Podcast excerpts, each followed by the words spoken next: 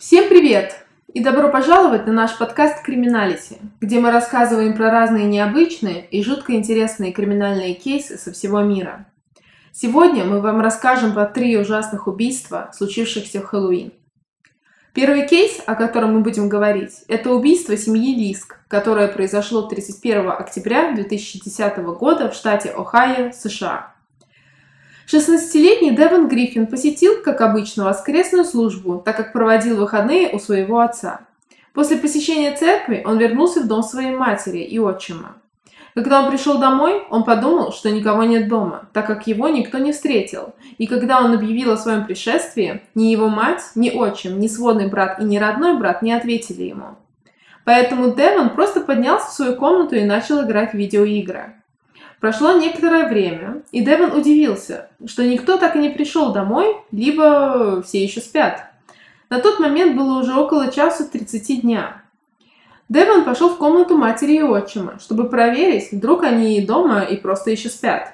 Когда он зашел в их комнату, он увидел, как на кровати лежат два человека, и одеяло полностью натянуто на их головы. Девон, предполагая, что это его мать и отчим, начал звать маму, 46-летнюю э, Сьюзан Лиск, чтобы она проснулась, но ничего не происходило. Его отчим, 53-летний Вильям Лиск, также не просыпался.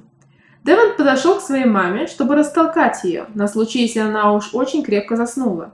И в этот момент одеяло сползло с ее головы, и Девон увидел окровавленную подушку. Парень подумал, что родители разыгрывают его, так как на дворе Хэллоуин. Но вскоре он понял, что это далеко не розыгрыш, потому, поэтому он выбежал из дома, крича и плача. Он позвонил своей тете, и та уже набрала 911, так как Девон был в истерике и не в состоянии говорить с кем-либо. Когда полиция приехала на место преступления, они не могли сразу понять, глядя на изувеченные тела, была пара застрелена или забита до смерти.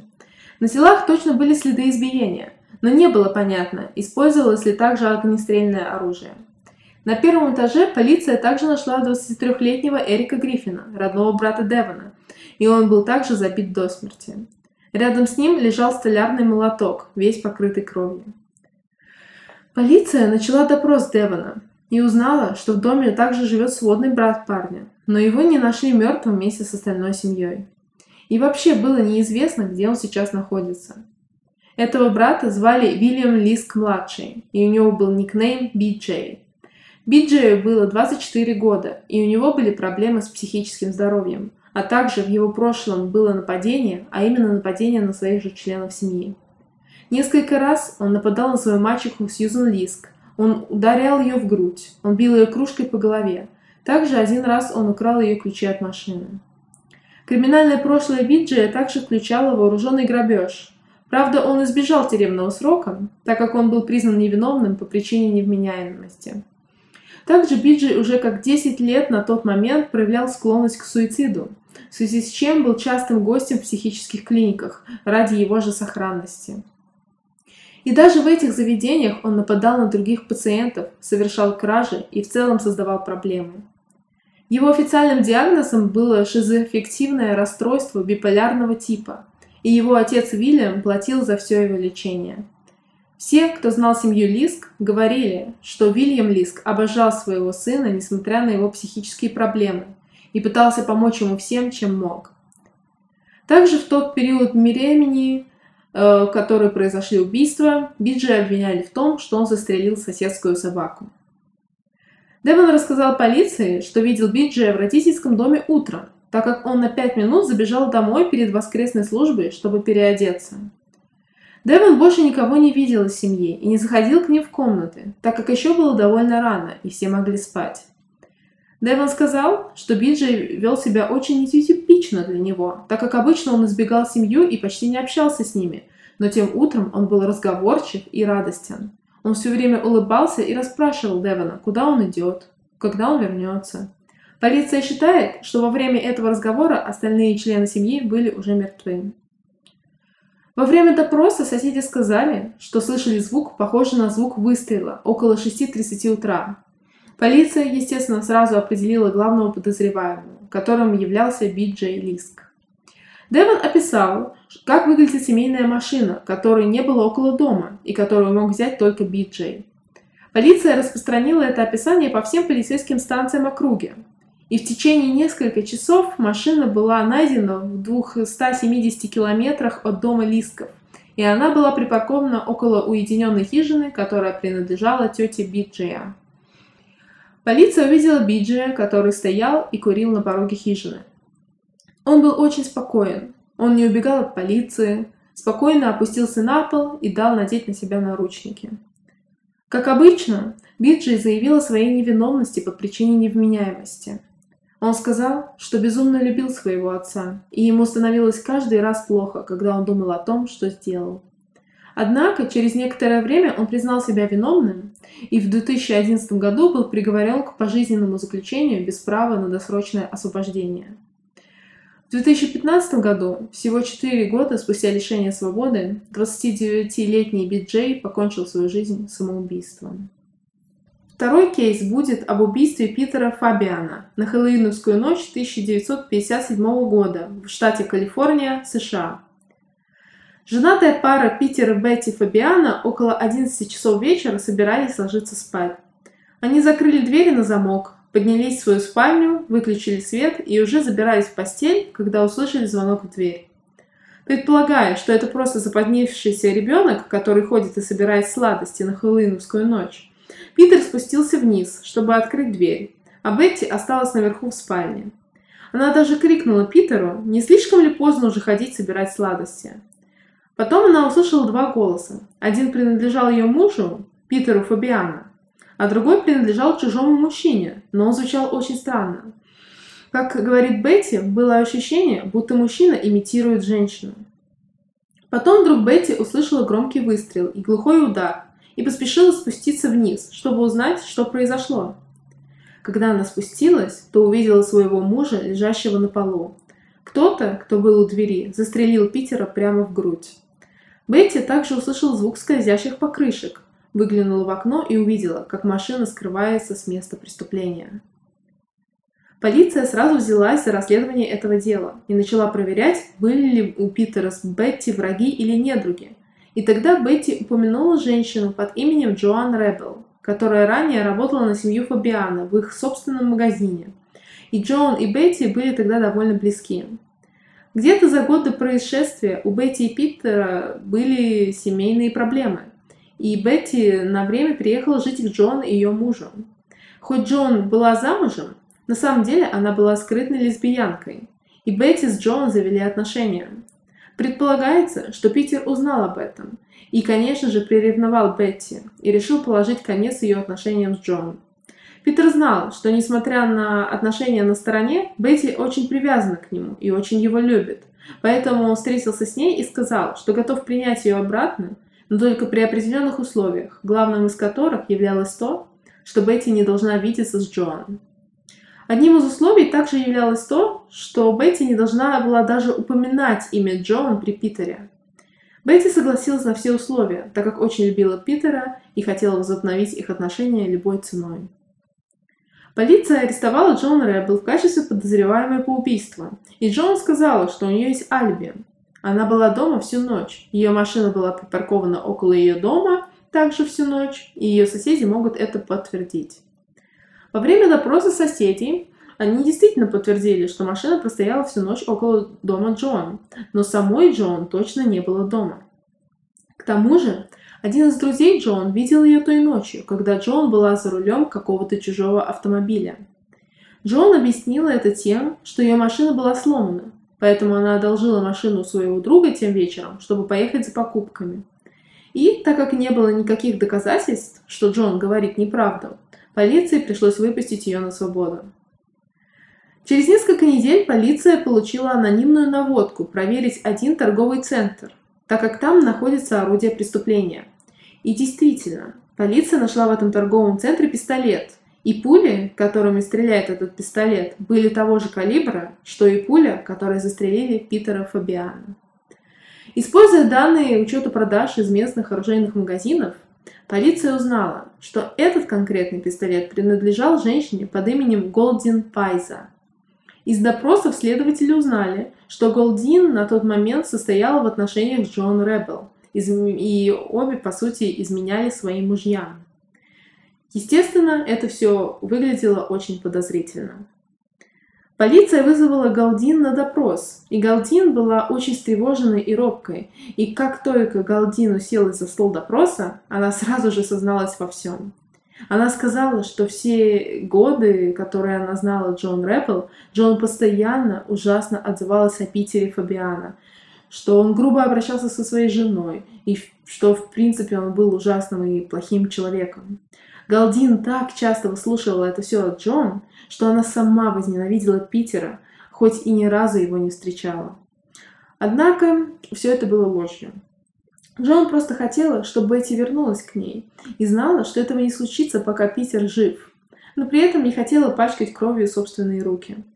Поэтому, когда раз... зашел разговор о том, что Питера стоит убить, Джон так сманипулировала Галдин, что та сама предложила сделать это. Джон даже дала Галдин деньги за покупку пистолета, чтобы показать э, якобы участие в этом убийстве, но при этом получалось так, что убийство нельзя будет привязать к ней. Джон все продумала, и в хэллоуиновскую ночь, когда должно было произойти убийство, она принесла Галдин джинсы, зеленый пиджак, красные перчатки, грим для лица и карнавальную маску. Они также положили пистолет в крафтовый пакет, чтобы не вызвать подозрений так как обычно такие пакеты используются людьми, собирающими сладости на хэллоуиновскую ночь. В ту ночь Джон заехала за Галдин, и они поехали к дому Фабиана. Приехали они в пункт назначения еще в 9 часов вечера и сидели в машине еще часа два, примерно до 11 вечера, пока семья Фабиана не выключила свет в своем доме. Как, в доме, как только в доме был полностью выключен свет, Джоан повернулась к Галдин и сказала ей пойти и убить Питера. И Галдин это и сделала. Она убила Питера ради Джоан. И когда она вернулась в машину, Джоан поцеловала ее, поблагодарила, и они быстро скрылись с места преступления.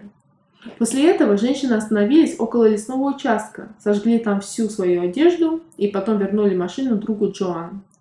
Прежде чем разойтись, Джоан повернулась к Галдин и сказала ей, чтобы Галдин забыла о ее существовании.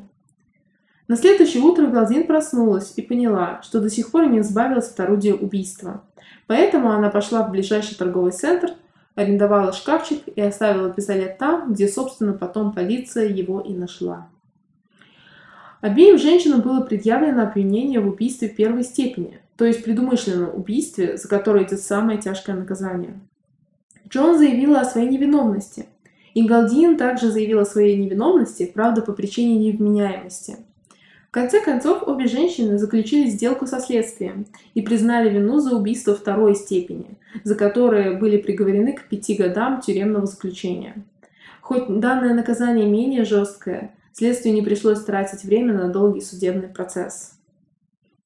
Третьим кейсом является нераскрытое убийство мальчика под именем Хайм Вайс – Хайм Вайс был 15-летним еврейским подростком, который учился в школе-интернате для ортодоксальных евреев в Нью-Йорке в 1986 году. Хайм был очень одаренным и умным ребенком. Он был одним из самых умных учеников из его класса и был любим многими. У него было много друзей. Благодаря его послушности и академическим успехам Хайму предоставили отдельную спальню, что было большой редкостью для данной школы. Только два ученика по всей школе, включая Хайма, имели данную привилегию. Комната Хайма находилась на третьем этаже общежития. Двери общежития закрывались на замок каждую ночь. У Хайма было одно большое окно в его комнате. На хэллоуиновскую ночь Хайм, как обычно, помолился, потом сходил на ужин и потом вернулся в свою комнату на ночь. На следующее утро школьные советники увидели, что Хайм не появился на утреннюю молитву, поэтому пошли в его комнату, чтобы разбудить его, думая, что он просто проспал. Однако, как только советник зашел в комнату Хайма, он увидел подростка на полу в луже собственной крови. Окно в его комнату было открыто на распашку и горела поминальная свеча. Когда приехала полиция, она узнала, что Хайма очень сильно ударили несколько раз по голове объектом, напоминающим топор. Было похоже, что Хайма атаковали, пока он спал, так как не было никаких признаков сопротивления, и на его кровати также была найдена кровь. Убийца два раза двигал тело Хайма. Сначала он стянул его с кровати, а потом перетянул в центр комнаты. Это было понятно по следам крови. Не было никаких признаков ограбления либо сексуального насилия, поэтому не был ясен мотив преступления. Полиция сразу предположила, что убийца Хайма также был евреем, так как на месте преступления были проведены некоторые еврейские традиции.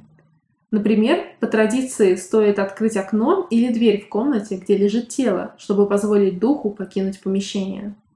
А как я уже говорила, окно в комнате Хайма было открыто на распашку. К тому же, так как комната Хайма находилась на третьем этаже, убийца не смог бы попасть в нее через окно, поэтому не было смысла открывать окно, только если соблюсти традицию. К тому же, тело Хайма было перемещено, что также указывает на то, что убийца был еврейского происхождения, так как по еврейской традиции тело мертвого надо переместить на самый нижний и холодный уровень. Ну и свеча, которая горела в комнате, также является частью еврейских традиций. Ее зажигают, когда кто-то умирает. Данные свечи горят 7 дней, и когда свеча в комнате Хайма была на последнем дне, внезапно появилась вторая. Ни полиция, ни администрация школы так и не нашли того, кто принес вторую свечку. Неясно, был ли это убийца, либо просто скорбящий друг. Полиция допросила всех людей в школе, от учеников до администрации, и те, кто вызывал у них подозрения, попросили пройти проверку на детекторе лжи. И каждый опрашиваемый успешно ее прошел. Стоит отметить, конечно, что полиграф, э, тот же детектор лжи, до сих пор в 2020 году не является достоверным способом проверки информации, и его результаты нельзя применить на судебном заседании, а что уж тут говорить про 1986 год. Поэтому эти результаты нельзя принимать как какой-то абсолютный факт. Так как это дело так и осталось, к сожалению, не раскрытым, существуют просто различные теории по поводу того, кто же все же был убийцей. Все ученики, учителя и администрация школы уверены, что это была антисемитская атака. В то время евреи часто сталкивались с антисемитскими атаками, особенно на Хэллоуин. Однако, данная теория кажется маловероятной, особенно учитывая, что убийца был знаком с различными еврейскими традициями и, скорее всего, сам являлся евреем. Полиция же считает, что это все было преступление, это было дело рук кого-то изнутри, то есть кого-нибудь, кто учился или работал в данной школе, так как чтобы добраться до ком- комнаты Хайема, надо было знать, как попасть в общежитие, как пройти мимо охраны, поэтому маловероятно, что это был чужак. К тому же, если это была антисемитская атака, зачем подниматься на третий этаж, когда можно было зайти в любую первую попавшуюся комнату? В результате допросов следователи также узнали, что у Хайема незадолго до смерти был конфликт с уборщиком, и появилась теория, что, возможно, это просто была месть от уборщика. Уборщик на допросе сказал, что он невиновен и что дети слишком много себе придумывают. К тому же у уборщика было алиби, поэтому следователи быстро вычеркнули его из списка подозреваемых. Один мальчик, который жил на одном этаже с Хаемом, сказал, что той ночью кто-то открыл и закрыл дверь в его комнату, то есть как будто кто-то искал определенного человека. Отец Хайма также сторонник теории, что убийцей был кто-то из учеников или персонала школы. Ну, скорее, персонала школы. Отец Хайма уверен, что мальчик был жертвой сексуального насилия со стороны одного из учителей, либо а, просто людей, кто работает в этой школе, так как подросток как только э, как-то позвонил ему в слезах и рассказал, что его шантажируют, чтобы он держал рот на замке. Однако в данной версии, в данной версии нет никаких доказательств и невозможно уточнить, действительно ли это происходило или нет. И если происходило, то как давно и как долго, прежде чем Хайем рассказал обо всем своему отцу.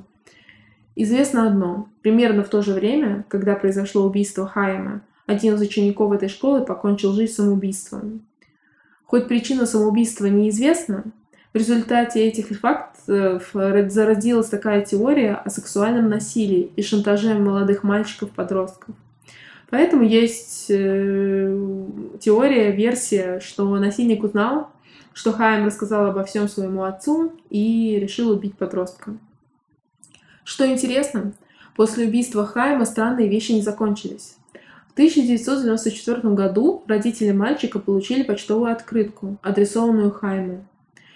На открытке было написано «А ты знаешь, что случается с курицами, когда они становятся слишком старыми, чтобы нести яйца для Пасхи? Они умирают. Счастливой Пасхи!» Стоит отметить, что в открытке присутствует игра слов. В английском есть слово die, что означает умереть, а также слово die, что означает красить. Произносится, как вы понимаете, одинаково, пишутся по-разному. В открытке было написано именно слово, означающее красить. То есть тут шутка про всем известную традицию, когда красят яйца на Пасху. Есть теория, что убийца отправил данную открытку, но у этой теории никаких доказательств нет. Примерно в этот же период времени кто-то вандализировал надгробие Хайма. На нем были выкривлены три еврейских буквы, но при этом непонятно, имеют ли они какое-то значение, так как сама по себе гравировка ничего не значит, и одна из букв перевернута. Один из вариантов перевода – это слово «постоянный», либо «непрерывный», но это, к сожалению, никак не приближает нас к раскрытию данного дела. На этом все. Надеюсь, вам было интересно слушать наш первый выпуск. Мы планируем дальше выпускать подкасты на тему True Crime, то есть криминалистики. И если вы хотите услышать о каких-то конкретных делах, то можете писать свои предложения нам на почту podcast.criminality gmail.com. А, повторяю, podcast пишется как p-o-d-c-a-s-t точка criminality c-r-i-m-i-n-a-l-i-t-y собака gmail.com. Спасибо, что слушаете нас. До встречи!